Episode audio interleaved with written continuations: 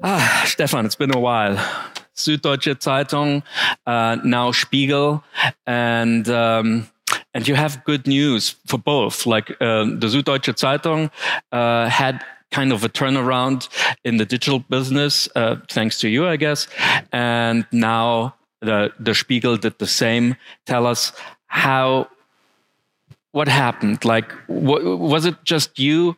Uh, please say yes, or or is yeah. there something in like in general that's been going on um, over the past couple of months or maybe even years well i think um, thanks for the compliment but of course it's not one guy alone it never is um, it's, mm-hmm. it's uh, i've been working with two great teams one at Süddeutsche Zeitung and one at the Spiegel um, and I'm, I'm really happy about the development in the digital world in the past five to six years because I think we, in a way, learned not to take everything as granted. Um, that business has changed a lot in the past five to ten years, and you're much more the expert on that, because you're longer in the digital business than I am. But um, we we really look deeply into the ad business and how it's going to change. Um, when I started at Süddeutsche Zeitung, and, and we asked ourselves the question: Is it going to grow exponentially for us or not? And we we decided that it would not. There would not be that much more money for us in it. So what's the option? And we, well, decided to to introduce a subscription model, mm-hmm. um, and it worked fairly well. I don't know how much money they're making this year uh, because I'm not there anymore, but I could answer for the Spiegel.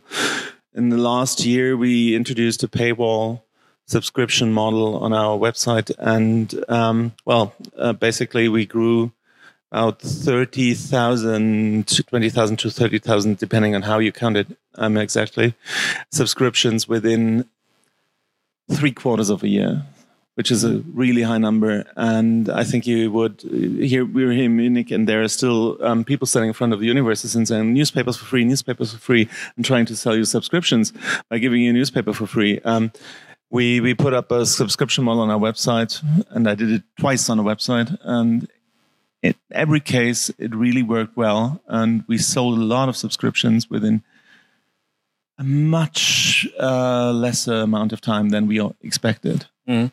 Arne, um, since you're longer in the business, what happened over the past years, and what uh, what uh, do you uh. think is what is what is the what is the reason for that change? Is it all because of Donald Trump, or is it because that people realized finally that you know like good things are never for free? What what what do you think has has changed, or have you changed?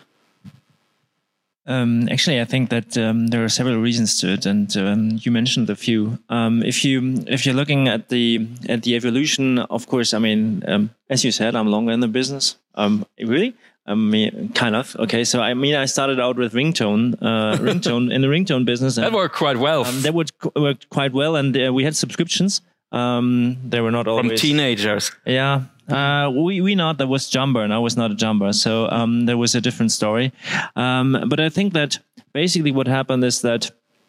Uh, there are two things. Uh, one of which is that uh, actually the customers they don't they understand if you want to deliver a good product, if you want to use a good product which is high quality uh, and maybe something you trust, which is not fake news. Obviously, um, there's a lot of effort to it, um, and um, when you want to support it, um, you obviously uh, somehow need to pay, and not only with your attention, but also with your with your own money. I think that's something which which um, people understand better over the last whatever four or five years and then also is uh, i think that that also the streaming services the music streaming services they lead to the fact that people understand now okay digital products are also okay when I pay for that if they're delivering good service. Um, and the second thing is, of course, that we as an industry we understood okay, there's this one revenue stream which is growing and is growing at a tremendous space uh, speed, whatever from 2007 to 2015 double digit growth every year, advertising revenue. But all of a sudden, basically, we understood okay, but but there are these big giants sucking all the money out of the market, um, Facebook and Google, and now Amazon is even having a sucking even more money out of the market. So obviously, it becomes this, the biggest media company all of a sudden. It used to be like a absolutely. A, I think bookstore. That, I think that they will um, they will overtake um, in terms of um, uh, revenues from from advertising Facebook within the next uh, three to five years. I think that's um, I'm pretty sure about that. So if you look at that, um, we needed to understand okay that we, that we need to change and how we look at the market, and uh, that um, obviously we need to take money from from the customers, and um, that also a little bit depends, of course, on where you are. Uh, if you're Spiegel, that's a little bit different than, than if you're uh, Brigitte, let's say, um, uh, because obviously uh, you have different target groups and also other revenue sources and so on and so forth. So, but uh, in general, I think that's those are the two major reasons. It's really people understand it better, and we as an industry, we also uh, figured out, okay, that's not going to work in the long run. Okay, I think there's a third reason. It's it's really we now have an idea how a subscription model could work because mm. it has to be simple it has to be more or less like exactly i was about to, to say that. We have to be honest like we have like uh, marketing experts here in the room so the mistakes have been made on over the past uh, decade let's say. Uh, you, you, just mentioned one like it was like really hard to to to actually like sign up for a subscription right so I think the signing up isn't that much of a problem because um, if you're committed to a brand and you understand the, the worth of a brand for your personal life, for uh, getting to know things better and all that, then it's not that much of a hassle to fill in a form or something like that because you're already a loyal um, customer, reader yeah. and mm-hmm. customer mm-hmm. in the end. Uh, but I think um, you have to understand pricing models, um, and mm-hmm. it, it, shouldn't be complicated. Um, it right. should be like um, pay us 20 euros per month and then you get that mm-hmm. for this price.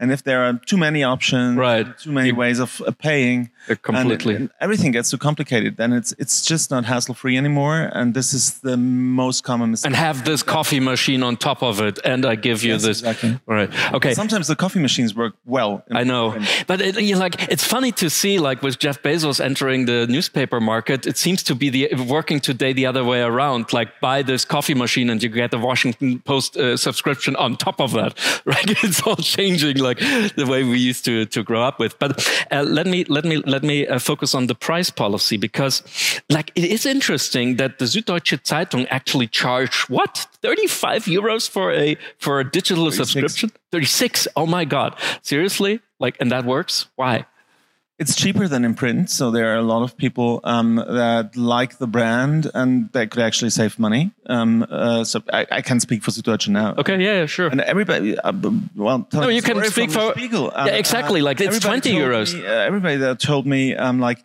yeah, but isn't the Netflix and Amazon Prime the nine ninety nine price tag, right? People Why haven't you done that? And charge them more over time, like as Netflix do? Why should we? Um, the basic question is why should we? I think when you introduce a subscription model on your website, um, it's there's always a way to get um, to a lower price point. Why not starting higher with the common price your brand is known for? Um, 20 euros Spiegel has always cost 20 euros in the past, let's say, five years. Um, why shouldn't we start with 20 euros? We could always get cheaper. And hey, it works. And for Apple, it does. yeah. And the basic thing is that um, if you charge twice the thing everybody tells you, um, but you're making a lot of subscriptions, well, you earn twice. So um, I think we would have been stupid to start with um, 10 euros and then trying to get the price higher, which everybody mm-hmm. companies mm-hmm. tries to do, getting the price higher. We started with a higher price than everybody told okay. us, but with a comparable price in the market because we're still half the price of the Deutsche Zeitung, mm, I think a third of Frankfurter Allgemeine, uh, but delivering quite good mm-hmm. quality mm-hmm. journalism. Just as a just as a comparison, the Bild Zeitung charges five euros a month, Die Welt ten euros a month. Um, what is your take on the price pol- price price policy? Actually, um, as you as you as you for sure know, uh, we're not taking any price at this point in time. Um, but for, um, you will sooner or later, right? Oh, I, actually, uh, we are quite happy because um, we are, uh, as you know, minority shareholders. So if Spiegel is doing well, we're yeah. doing well. Um, so that's um, that's quite good. No, but um, um, what what we've done, and uh, I think that's a little bit an historical view again. Mm-hmm. You know, I'm longer in the business than you, mm-hmm. uh, and basically Um, Tell us from the war. Um, I, I can, I can, um, but this will be a little bit uh, take us too long probably. But um, historically, of of course, um, uh, Stern and Spiegel they were they were heads on uh, in the digital world as well. When 2001, 2000, Right. um, so and then uh, basically um, they had the luck that they have the Mitarbeiter KG, the first the first time ever the Mitarbeiter KG was an, was uh, was good. Uh, I wouldn't say that, but Communism. no, but um, that that was obviously a good one. Um, and and we um, cut back on on Stern.de quite tough uh, in 2001. Uh, and basically, uh, we we lost um, some uh, some traction. And um, when I took over the digital uh, business at G and J, like uh, six years ago or three years ago, whatever you want to um, uh, take, um, we decided, okay, first of all, we need to have enough reach uh, to monetize. Because if you start right away from, from, from my perspective at least, and back then even it was different times anyway, and also we wanted to show, okay, we can make money from advertising business. And now that's shown we are profitable uh, and now we're going the next step. So it's not i think that, that we're we're not afraid of uh, being too late in the market. Um, we we will uh, we will we will make our decisions in this year. No worries. Since you're since you're here and we are like all experts in the audience i want to dig deeper into the into what's what's what's actually going on. So those new subscribers that you're that you're having and that you see on your uh, websites. Are these actually like younger people like those millennials that grow older and now are more interested into politics for instance? Or are these actually like older customers who become more digital? It's it's um, basically the average of German society. Um, you couldn't point out one age group. Um, it's it's the standard reader.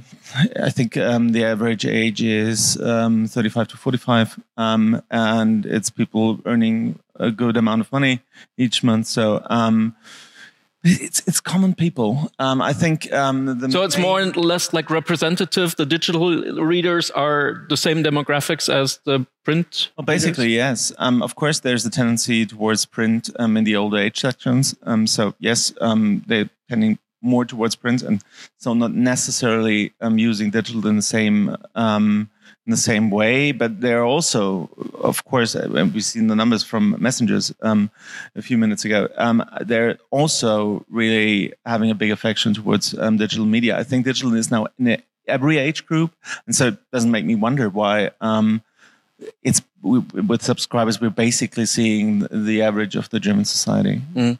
Um, uh, let's stick to, to, to money because we recently just read the the, the breathtaking numbers that the New York Times have um, have published. Um, they are about to make have more revenue like ever before. Not like digital is is even like outselling what they made in print like since their their origins.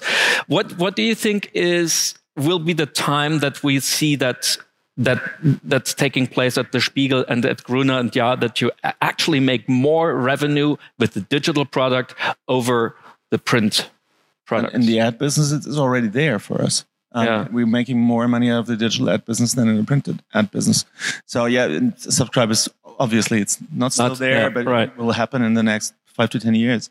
Five to um, ten years, okay. Yeah, something like that. Mm, and okay. I think you should never underestimate when speaking about the New York Times that the American, the U.S. society is is basically a different society than ours. Um, uh, uh, luckily, um, I think that what has happened under Trump sometimes yeah. is really getting uh, people that are interested in the future of the society and in a well-informed democracy mm. um, on board with um, financing journalism, um, and and so it, that, that it's quite clear that someone who's interested in the future of the American democracy is really into buying subscriptions of media that control and check this president. Mm-hmm. Let me add to that question to you, Arne. Um, there's also that big advantage, of course, they have a global readership because of their language uh, advantage. But talking about like international audience, Gruner and Jahr recently just sold pretty much everything that they had in the Netherlands and in Spain and so on. So, uh, what is your strategy towards like your digital uh, future? Um, good question. Um, I mean, if we um, we we sold um, a couple of subsidiaries, that's totally right. Uh, because we said, okay, we want to focus on our two core markets, which are um, uh, the French market and and the German market. Um, and if you look at the basically the digital strategy we are following, uh, we have basically th- three pillars um, which are relevant to us. Uh, I don't want to go into all details, but maybe just a quick one. Mm-hmm. So first of all, it's really that we're looking at all businesses um, around our brands, and we're trying to um, to um, expand those businesses, but also with, through acquisitions. Uh, for example, we we bought a Eat the World, and that's an offline tour, mm-hmm. basically in the food segments. Um, in all and you have Guido. Uh, we have we have Guido as well. um, you're totally right. Um, so we are, we are we are we're doing a lot of innovations in right. print as well, and sometimes uh, we're waiting until it's really settled in the print business, and then we're uh, we're going um, in in digital, like we did with Barbara, for example. We started out in, exactly. in print as well, and then now we have um, uh, the, the, online podcast. Uh, and podcast. We're right. investing. So so everything around the brands, we're we are, we're doing quite a bit, and and don't forget Chef Koch, which is by far yeah. Uh, the largest brand we have in the in the in the digital area, and also by far the the the the most attractive um, brand if it comes to cooperations with other uh, companies because Chefkoch is really really well received by by our clients uh, by our customers. So that, that's the one thing. That's rather uh, that's that's more or less on on, on the German market mm-hmm. focused. And then we have our um, digital advertising businesses with which is which are rather scalable. Ligatus is one of which we, we bought 10 years ago. Mm-hmm. and uh, even more important or even more interesting we we launched a company which is called AppLike like four and a half three and a half years ago and and they are actually it's interesting, but they made last year more revenues um, than than all our websites together. Wow. Um, okay. ex- except Chefkoch, but but the, the major okay. brands. So so it's growing tremendously. Why is that the case? Because we invested um, not too much, but we um, went right away to the US, as you, uh, for example. Yeah. Um, so we are in 30 countries. Most of the people don't know it here, the company, but it's like 55 people, and and really um, really growing um, a, a, startup which is growing within a big corporation. And then we uh, have like, um, as I said, I mean, we are not a single um, brand company. Uh, we are investing in in startups. We um, we have a media fund. We're doing M and A, and we also have a greenhouse lab, uh, innovation lab. You know that, um, and that is actually constantly innovating on new products and mm-hmm. um, bringing out new products. We have a meditation app which we bought out. We founded In Circles, which is a influencer marketing um, company which is located in uh, in Hamburg and in, Munich. So that's that's those are the three pillars basically. Uh, and we're getting, I mean, we are moving uh, quite in a good direction. As you know, we have like 25, 27, 7% of revenues coming from yep. digital by now. Yep. So it's, um, and it's growing it's growing um, quite fast this year as well. 2018 figures. Absolutely. So let me ask my final question before we turn it to the to the audience. Um, let's talk about the future because that was in itself already like sounds good and uh, definitely sounds much better than the last uh, few years when we had media conferences but let's let's really like um, focus on, on on the next years to come we just saw like messaging apps and what way how to communicate with your audience and maybe to monetize it what the strategy of Mark Zuckerberg, uh, certainly. Let's talk about podcasts. Let's talk about 5G will be the next big thing, and at one day here in Germany too. Um, do you do you have ideas like what's gonna become more important for the future in order to draw attention, but also like to to to to to get like revenues? Um, would it be like more video? Would it be more smart speakers and podcasts? What What is your like your feeling when I ask like in five years? Do you remember back then in 2019? What would be your like your wildest guess? What what's what's in there for publishing houses for the future? I think you forgot some buzzwords in there, um, like AI and all that, um, voice platforms.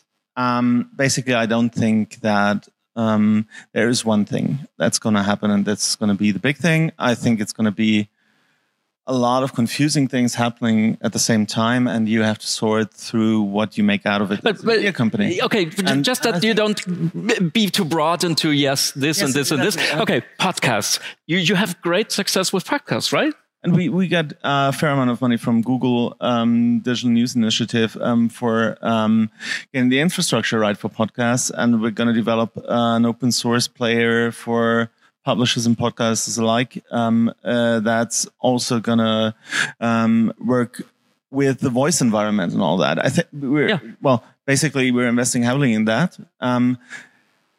And we're investing in in um, video, of course, um, since ten years now. But it's not that easy to find a good video strategy um, uh, as a publisher now because Facebook is doing things with their video algorithm, and um, everybody was talking about social video two years ago, and now nobody's talking anymore of it, but laying off people that did social video um, in the US world. So I think it's it's a good example. Um, what I wanted to say is that I think you have to get clear what your brand is about and and what you're contributing to society as a brand. And as a journalistic company, it's it's fairly easy to answer that. Inform society. Yeah. And there's going to be a multitude of channels we have to work with. And I think it would be wrong to focus on just one development. We should broaden our um, uh, our view and and really think about things constantly and not only at media conferences or at any occasion, but um, think permanently about what do we make out of things. Okay, but but, but I make wouldn't a, be able make, to but, say okay. that's it. You're, you're a smart guy, mm, and Cheers. I know the, the the success that you bring with you, like you so tells the story. But but but let's have let's have one kind of a moonshot theory where, where you think the world will be when 5G when when there's no limit there's- like on this phone Yeah. and when you don't have data plans and and and the, the angst that you're, you're running out of data plan and and when you're like everything is 8k video at your fingertips recently and there is are no boundaries anymore so what I think the, the single most underrated thing right now in the publishing industry is voice. yeah Um, uh, because I think um, if you start um, talking to your apartment, you're going to start talking to news as well. And there are a lot of people now talking to their apartment, like turn the lights down and all. yeah Hey Siri, what's the weather tomorrow? And I think they're going to start talking to news as well. And um, every information offering we've got out there isn't ready for voice yet because, Sure. um, well, public broadcasters are, a lot of um, uh, a lot of media companies aren't there yet, and I think the public broadcasters aren't there as well. I would love like to have a Spiegel application at my no at my well. Siri and and uh, uh, Alexa and whatever or in the car and they said just read me like the first three articles of Spiegel online. I would pay for that. Yeah, and, and you will. Okay, We're working Great, great. Uh, what is your take? Like, what do you think will be profitable over the next years? And again, imagine a world when 5G like hits like the stores, and you get that subscription plan for I don't know 20 euros, and there's no limit to speed and to volume, data volume. What will that do to media and to journalism and to ads? I actually um, seldomly think uh, about technology in terms of making more money to me for me. I, I think at the end of the day, it actually technology brings you more creativity, maybe, or the other way around. Um, you can use t- the technology Mhm. to be more creative um, and to use that technology to deliver that to to the customer. At the end of the day, media companies are creativity companies, and if if you ask me what will be the the biggest thing for for us at G&J, for example, it will be what we just announced last week. Uh, it will be the Content Alliance. Um, if you if you really think about it, what what Bertelsmann has. Uh, for opportunities, uh, you you mentioned Guido, Yes. for example. Exactly. We have Guido, we have the magazine, and we have the TV show but um, we don't have a radio show yet with him. Um, but RTL Radio also belongs to to, to us. Everything And, uh, belongs and, to and Random, and Random House in Munich also belongs to us, and we we are now able to to talk to to talk to people, to talk to the stars, and and tell them, okay, come to us, and we actually can offer you the whole range Mm-hmm. of things, and we can even do production with you because we also own UFA.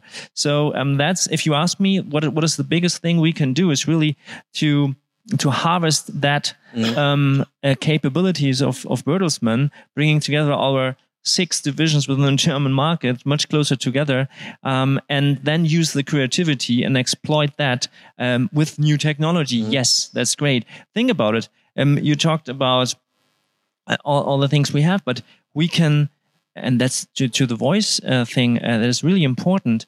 Today, you don't know what the voice of Brigitte is.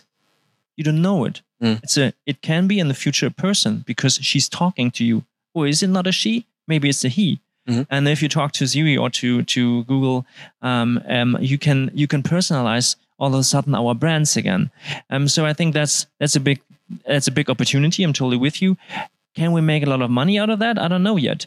Um, because I don't know if I have. He's gonna pay. He's um, gonna. he's gonna pay um, for for whatever. Um, um, but at, at the end of the day, it's really about being creative um, and using new technology and making on making new business models. If you if you would have asked me five years ago, four years ago, are we making um, a, a high double digit uh, million revenues from a, from an app company which is acting worldwide um, and um, actually um, recommending apps to you, I would have said I, I doubt it.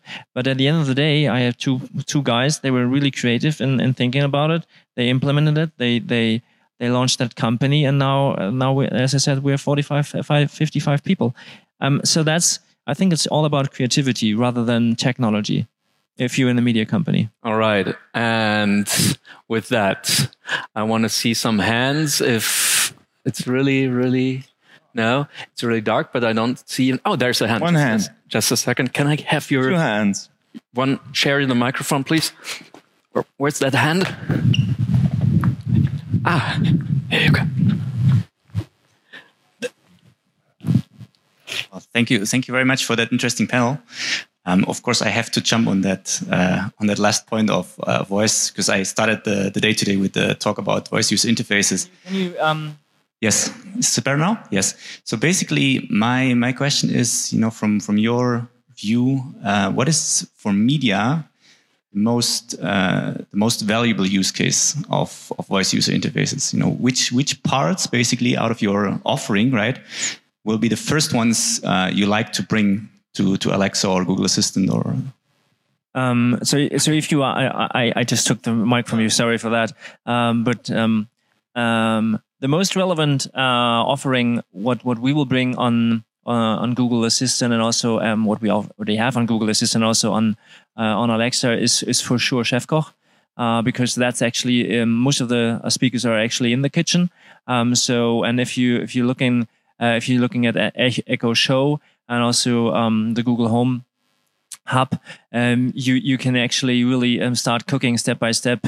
Um, and also, and we will even probably bring Essen and Trinken on it. And we are in constant talks to to Google. We will probably be one of the launch partners, and they're supporting us quite heavily um, because that's that's going to be a pretty cool cool use case from my perspective.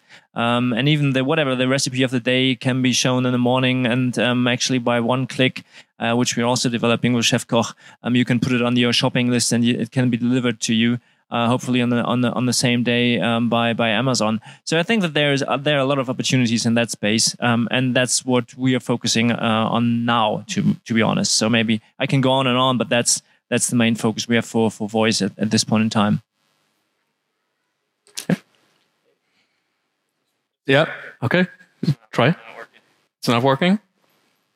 Sh- Uh, did he switch it off? Okay. Um, da, da, da, da. Stand up and then shout. Okay, I'll get a new microphone. So um, I, I okay, here we go.